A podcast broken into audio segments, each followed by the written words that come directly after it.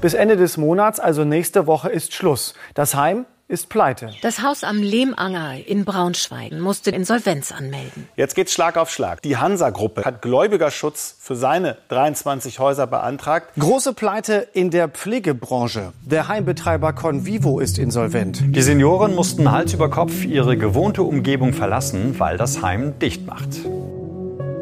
Ja, das gerade, das war nur ein kleiner Ausschnitt von Schlagzeilen des letzten halben Jahres. Was im Einzelfall meist nur die Regionalmedien beschäftigt hat und Sie vielleicht gar nicht mitbekommen haben, entwickelt sich mittlerweile zu einem traurigen Trend, nämlich einer regelrechten Pleitewelle bei Pflegeheimen. Nicht nur große kommerzielle Ketten wie Curata, Convivo, Novent oder Dorea mussten Heime schließen oder verkaufen, sondern auch gemeinnützige Träger wie das Rote Kreuz oder die Diakonie. Und der Spuk ist noch längst nicht vorbei. Allein in Hessen soll jedes dritte Altenheim vom Bankrott bedroht sein, ergab eine aktuelle Marktumfrage. Im heutigen FAZ-Podcast für Deutschland frage ich, was steckt dahinter? Denn das Ganze ist ja ein wirtschaftliches Paradox. Insolvenzen ausgerechnet in einer Branche, in der die Nachfrage riesig ist? Wie kann das sein? Aber halt, bevor wir gleich mit einem Heimleiter vor Ort und zwei Experten in die wirtschaftliche Faktenlage einsteigen, würde ich sagen, machen wir uns noch mal eines kurz bewusst nämlich was für eine emotionale Tragödie so eine Insolvenz ist. Für die Bewohner, ihre Angehörigen und die Pfleger. Denn die müssen oft Monate der Unsicherheit ertragen, bevor ein neuer Betreiber gefunden ist. Oder im schlimmsten Fall in ein anderes Heim umziehen. In der Berichterstattung der vergangenen Monate klang das unter anderem so.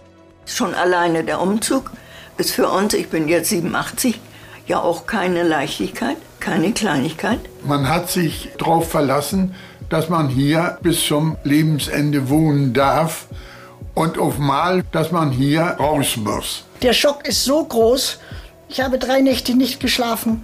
Viele wissen noch gar nicht, wo sie hin sollen. Die sind alle nur verzweifelt. Es ist einfach nur grauenvoll und unerträglich, wie hier mit Menschen umgegangen wird. Unmenschlichkeit in einer Branche also, deren Hauptgeschäft doch das Kümmern um hilfsbedürftige Menschen sein sollte? So der Vorwurf.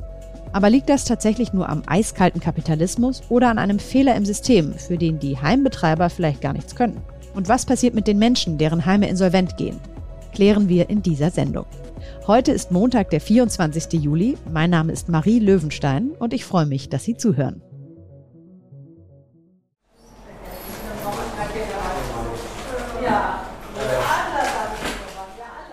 Als erstes hat mich meine Recherche in ein Pflegeheim hier in Frankfurt geführt, das Hufelandhaus. Das ist eine Einrichtung, die täglich hunderte Menschen in unterschiedlichen Lebenslagen versorgt, von einem ambulanten Pflegedienst über die Behindertenhilfe bis hin zu stationären Pflegeplätzen.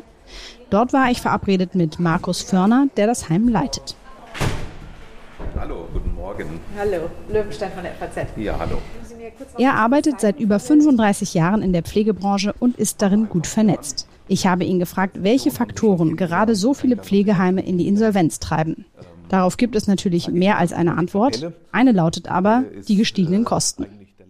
Es ist alles teurer geworden, also Baukosten, ähm, aber natürlich in erster Linie auch Energiekosten. Überall, wo eine Dienstleistung hinten dran steht, sind überall natürlich jetzt durch die Inflation auch die Löhne gestiegen egal ob es jetzt um Material für die Inkontinenzversorgung geht oder um die Wäscheversorgung, die Straßenreinigungsgebühren und so weiter. Also es gibt im Prinzip keine Kostenart, die nicht gestiegen ist in den letzten Monaten. Gut, die Kosten steigen. Das geht ja inflationsbedingt allen Betrieben gerade so.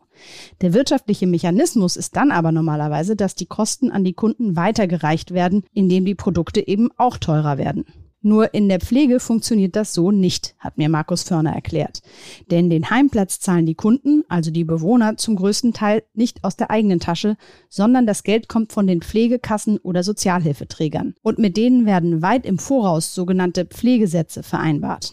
Die Laufzeit dieser Vereinbarung ist meistens etwa 12 bis 15 Monate und innerhalb dieser Vereinbarung kann man nicht nochmal nachverhandeln. Ja. Das heißt aber, wenn jetzt durch einen Ukraine-Krieg die Einrichtung erstmal vor völlig andere Voraussetzungen bringt, dann muss die Einrichtung trotzdem mit dem Entgelt, das sie bekommt, ähm, zurechtkommen. Und da geht man dann quasi in Vorleistung und kriegt es zurück, oder? Nein, man bekommt es nicht zurück. Auf den gestiegenen Kosten bleiben die Heime also sitzen. Viel schlimmer als das sei aber der Fachkräftemangel in der Pflege, sagt Förner. Denn Geld von den öffentlichen Kassen fließt nur für belegte Betten. Betten belegen darf aber nur, wer auch genug Pflegepersonal hat. egal wie viel Nachfrage nach Heimplätzen es von alten Menschen und Angehörigen auch geben mag. Wenn jetzt nicht das entsprechende Personal vorhanden ist, dann kann ich auch nicht alle Plätze belegen. Das heißt, unter Umständen stehen dann ganze Wohnbereiche leer und dann fehlen mir natürlich diese Einkünfte. Die Fixkosten, insbesondere was den Unterhalt des Gebäudes angeht, was Heizkosten angeht und so weiter, bleiben natürlich gleich. Das führt dazu, dass natürlich sehr schnell ein Haus auch finanziell in Schieflage geraten kann. Ja, eine solche finanzielle Schieflage, die ist im Hufelandhaus glücklicherweise momentan nicht in Sicht, sagt Förner. Aber die harten Regeln des Arbeitsmarktes bekommt natürlich auch er zu spüren. Eine davon lautet, was rar ist, ist teuer. Zum Beispiel Pflegekräfte. Deren Gehälter steigen zurzeit, weil es wenige gibt und in anderen Branchen deutlich besser gezahlt wird. Und um die knappen Fachkräfte gibt es deswegen einen erbitterten Konkurrenzkampf. Auch der ist teuer, sagt Förner. Also es ist üblich, dass vor allem bei Einrichtungen in privater Trägerschaft Begrüßungsboni gezahlt werden. Es werden auch Pauschalen gezahlt, wenn man Kollegen anwirbt oder abwirbt. Wir haben es immer wieder, dass auch Zeitarbeitsfirmen bei uns direkt auf dem Wohnbereich anrufen und Mitarbeiter dazu bewegen wollen, doch den Arbeitgeber zu wechseln.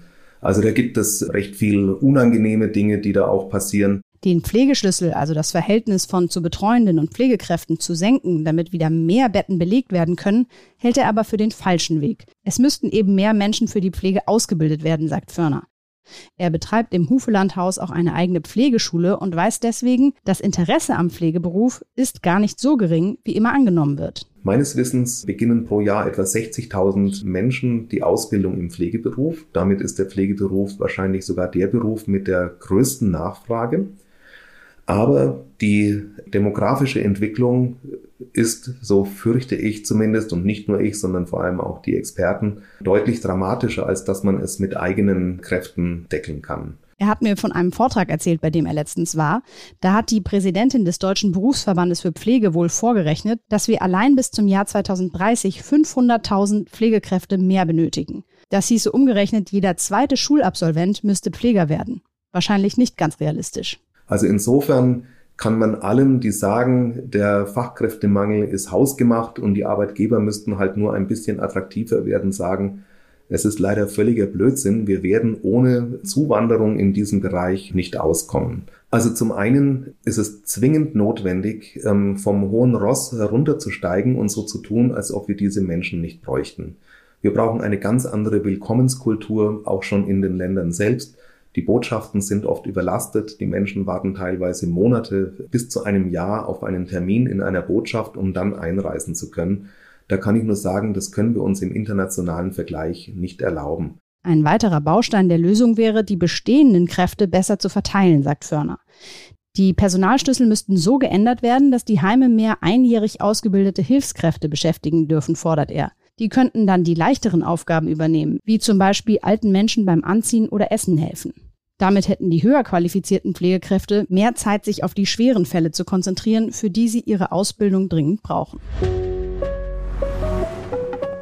Ja, zu der Frage, wie viele Fach- bzw. Hilfskräfte in einem Heim eingesetzt werden sollten, gibt es tatsächlich viel Diskussion und seit diesem Sommer auch ein neues bundesweites Konzept. Und ich freue mich deshalb besonders, dass ich einen der führenden Pflegewissenschaftler Deutschlands, der unter anderem an diesem Konzept mitgearbeitet hat, gewinnen konnte, jetzt mit mir zu sprechen. Darüber und natürlich auch über die Insolvenzen. Bei mir in der Leitung jetzt Professor Heinz Rothgang von der Universität Bremen. Hallo.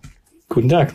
Als erstes die Frage, wir haben am Anfang Stimmen von alten Menschen gehört aus der Berichterstattung, deren Heime in die Insolvenz gehen mussten. Sie haben da den Überblick. Wie ging es denn für die betroffenen Heimbewohner in der Regel dann weiter? Glücklicherweise ist es ja so, dass bisher in den allermeisten Fällen ein neuer Betreiber für eine Pflegeeinrichtung gefunden werden konnte und die Menschen nicht ausziehen mussten. In den wenigen Fällen, in denen das doch der Fall war, wurde eigentlich regelmäßig ein Platz gefunden in anderen Heimen. Äh, vereinzelt allerdings mussten auch die Pflegebedürftigen dann zurückgehen in die Familie, auch wenn die Bedingungen da nicht optimal waren. Tatsächlich habe ich auch schon gehört, dass in den Kommunen da Notfallpläne erarbeitet wurden, die bis dahin gegangen sind, dass man gesagt hat, die Pflegebedürftigen müssen dann kurzzeitig in Krankenhäusern versorgt werden. Das ist natürlich alles andere als eine gute Versorgung.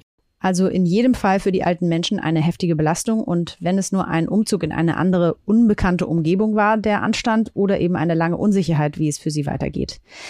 Da frage ich mich ja schon, sind da nur die schlechten Rahmenbedingungen schuld oder gab es da auch wirtschaftliches Missmanagement bei den Trägern? Gerade bei zum Beispiel diesen großen Gruppen, ich denke da zum Beispiel an Convivo. Ja klar, es, ist, es sind externe Schwierigkeiten und es ist dann auch Management. Zum einen haben diese Einrichtungen sehr starken Expansionskurs vorgelegt. Das heißt, sie, sie haben immer schon eingeplant, dass da immer mehr Einrichtungen dazukommen und dass diese gut ausgelastet sind. Und ich würde sagen, da hat man finanziell schon eher auf Kante genäht. Dann, was passiert ist, gerade wenn diese Einrichtungen nicht in eigener in eigenem Eigentum sind, in eigenem Immobilieneigentum, sondern wenn die äh, zu, zugemietet sind und dann bestehen Indexmietverträge, dann kommt plötzlich von dieser Seite kommen da erhebliche Kosten Mehrbelastung auf die Einrichtung zu. Und wenn man dann kein finanzielles Polster hat, dann kann das sehr schnell eng werden. Ja, Sie haben ja gerade gesagt, dass es gerade diese Ketten auch betrifft, die besonders schnell wachsen wollen. Inwiefern hat das denn auch damit zu tun, ob das ein Heim in privater Hand ist oder ein, ich sag mal, profitorientiertes Heim, was vielleicht noch Investoren im Hintergrund hat, ja, die eben auch ihr Geld sehen wollen? Ja, wenn wir uns die Entwicklung auf dem Pflegemarkt angucken in den letzten 30 Jahren, muss man sagen, dass seit Einführung der Pflegeversicherung das Wachstum der Infrastruktur eigentlich ausschließlich von den Privaten getragen wurde. Das heißt, äh, private Träger, das sind traditionell in Deutschland mittelständische Unternehmen, äh, die ein, zwei, vielleicht mal drei Heime haben. In den letzten zehn Jahren dagegen haben wir gesehen, dass Ketten auf den Markt gekommen sind, die insbesondere Einrichtungen eingekauft haben. Und da ist äh, tatsächlich auch so ein klein bisschen ein äh, Monopoly entstanden, das Einkaufen und Verkaufen. Und da haben wir auch Fälle gesehen, wo Einrichtungen dann wirklich sehr ausgequetscht wurden, weil dann sowieso der Wiederverkauf schon vorgesehen war. Mhm. Und geht das jetzt direkt weiter? Also Sie sagten ja gerade, die Heime sind in der Regel nicht geschlossen worden, sondern von anderen Betreibern übernommen. Sind das dann meistens auch solche profitorientierten Ketten, die da zuschlagen? Das müssen nicht immer jetzt geschlossene oder offene Fonds sein, das muss nicht immer Private Equity sein, das sind auch teilweise Akteure, die hier schon auf eine gewisse Tradition zurückgreifen können. Aber es sind selten jetzt, äh, ich sag mal, Wohlfahrtsverbände. Sie haben jetzt gesagt, das sah vielleicht auf den ersten Blick äh, teilweise dramatischer aus, als es am Ende war, dass jetzt nicht wirklich Massen von alten Menschen auf der Straße stehen. Aber was kann man denn darüber sagen, wie viele Plätze verloren gegangen sind und was heißt das denn jetzt für das System? Ja, es sind insgesamt unterm Strich wahrscheinlich gar nicht so viele Plätze verloren gegangen. Wir haben das nochmal vor zwei, drei Monaten geschaut. Äh, da haben wir äh, insgesamt 7000 Plätze gesehen, die verloren gegangen sind. Also das ist nicht so viel. Schlimmer ist wahrscheinlich, dass Einrichtungen jetzt Kapazitäten stilllegen.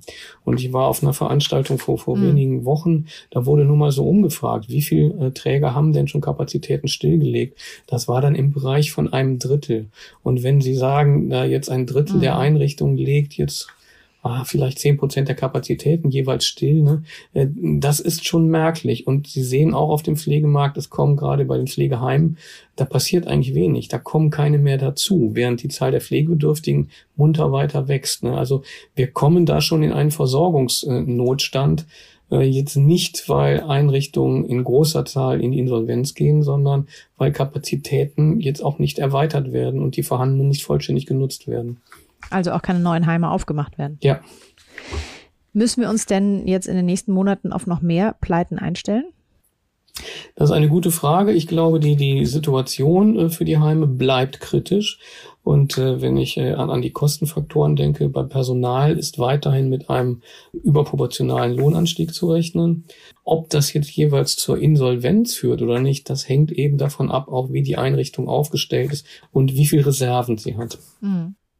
Der Einrichtungsleiter, mit dem ich gerade gesprochen habe, der erzählte auch, dass es eben gerade wenn die Kosten so kurzfristig anspringen, wie das jetzt durch die Inflation und den Ukraine-Krieg, durch die Energiekrise der Fall war, dass die Heime dann auf diesen Kosten sitzen bleiben, weil sie nicht kurzfristig mit den Trägern verhandeln können, dass, dass sie da noch mehr Geld bekommen.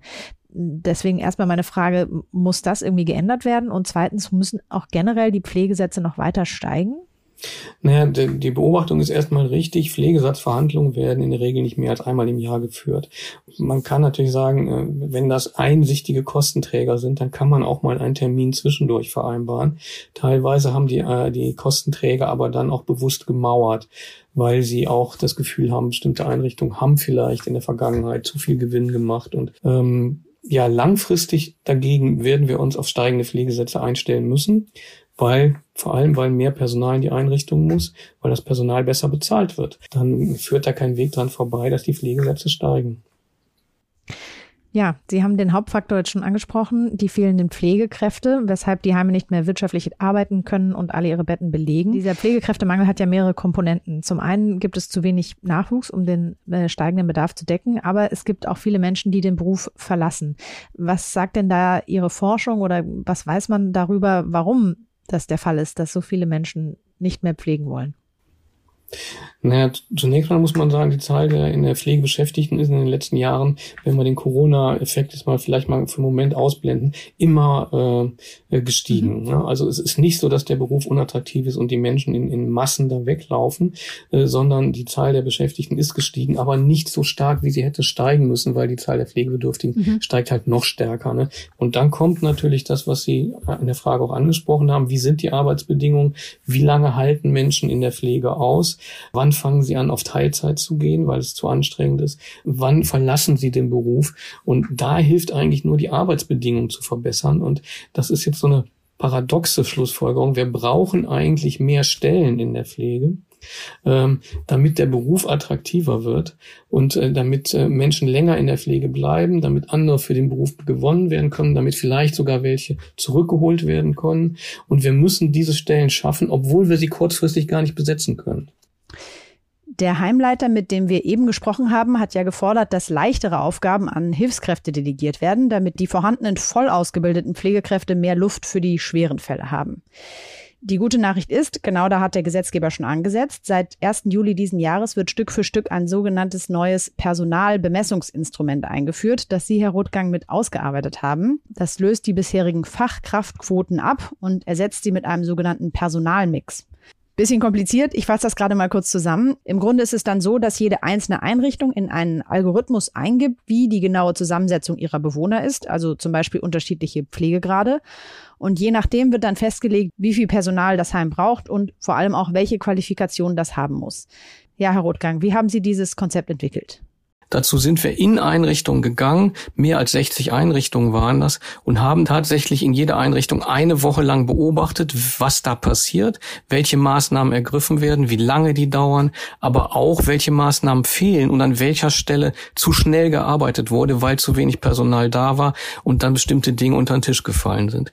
Und seitdem gibt es neue Obergrenzen für Personal, die in der Regel über den derzeitigen Istwerten liegen und Pflegeeinrichtungen können mehr mehr Personal einstellen.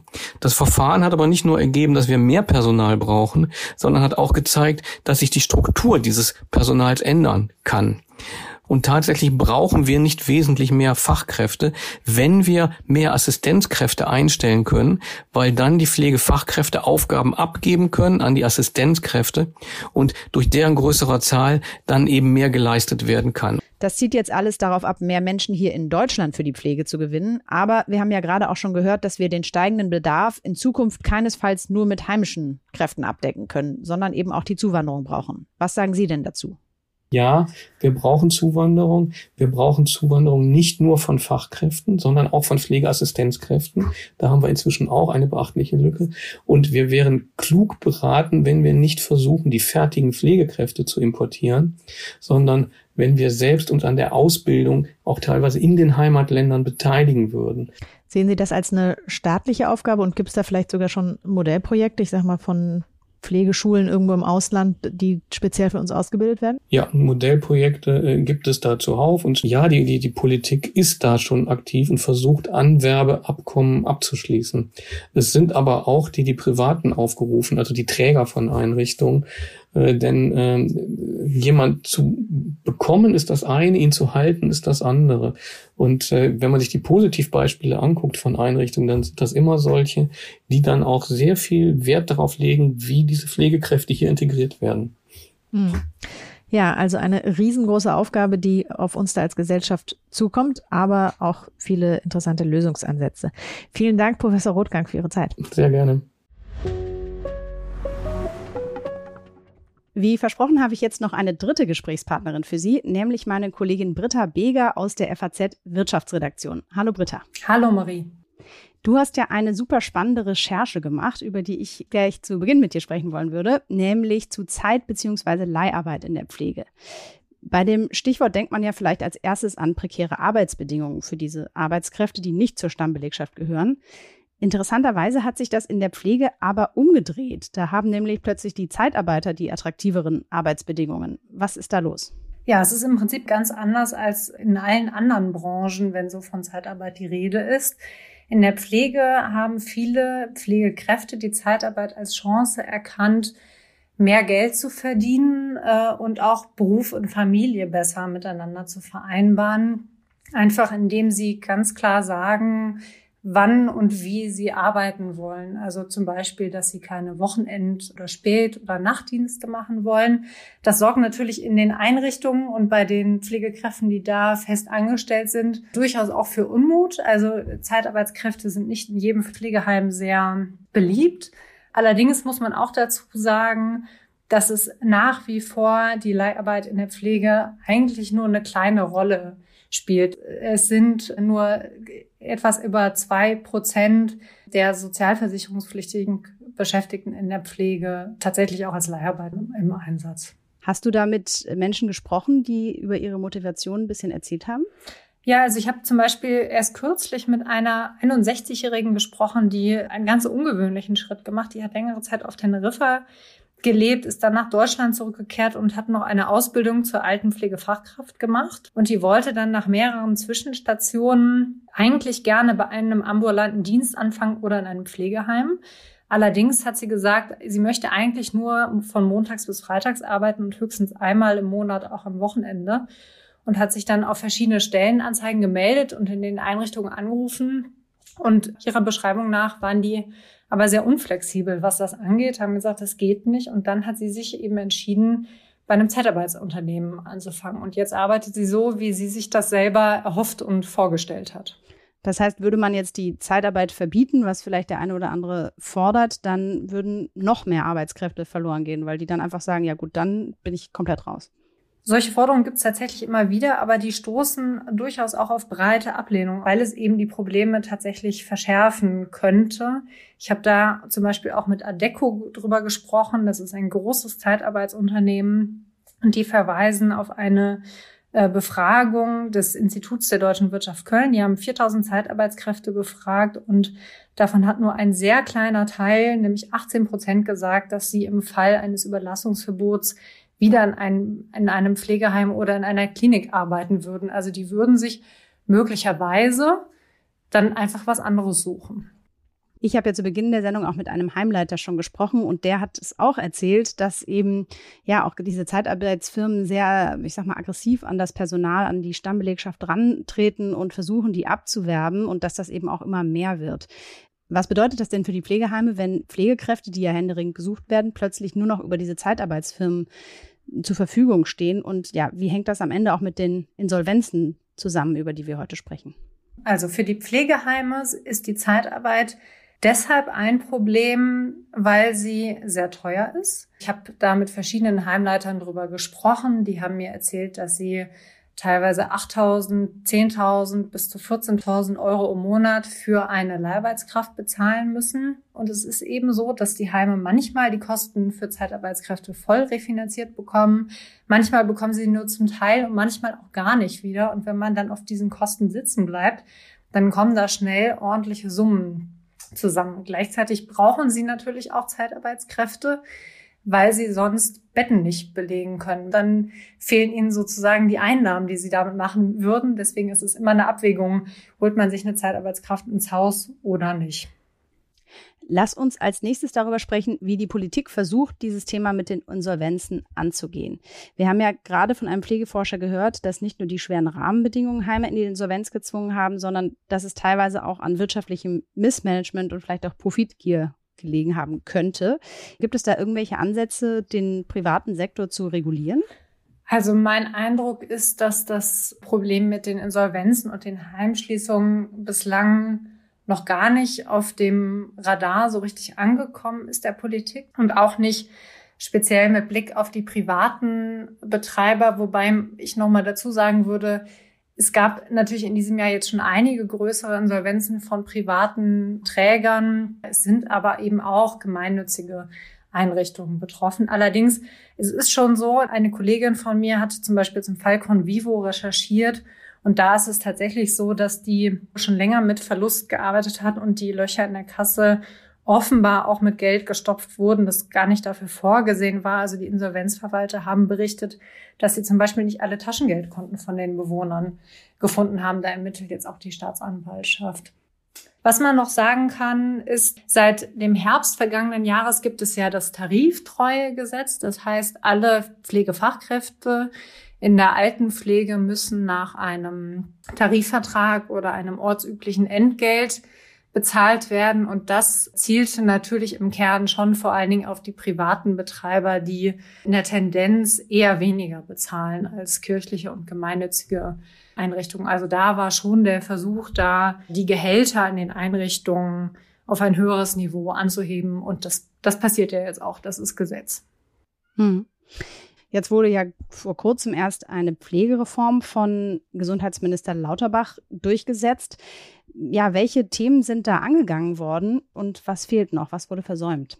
Also an der Reform gab es viel Kritik. Sie wurde von vielen Seiten auch als ein Reformchen bezeichnet. Im Kern wurden mit der Reform die Beiträge erhöht und der Beitragssatz wurde nach der Zahl der Kinder gestaffelt, was nach einer Entscheidung des Bundesverfassungsgerichts notwendig geworden ist. Außerdem gibt es höhere Zuschüsse für Heimbewohner und für die häusliche Pflege.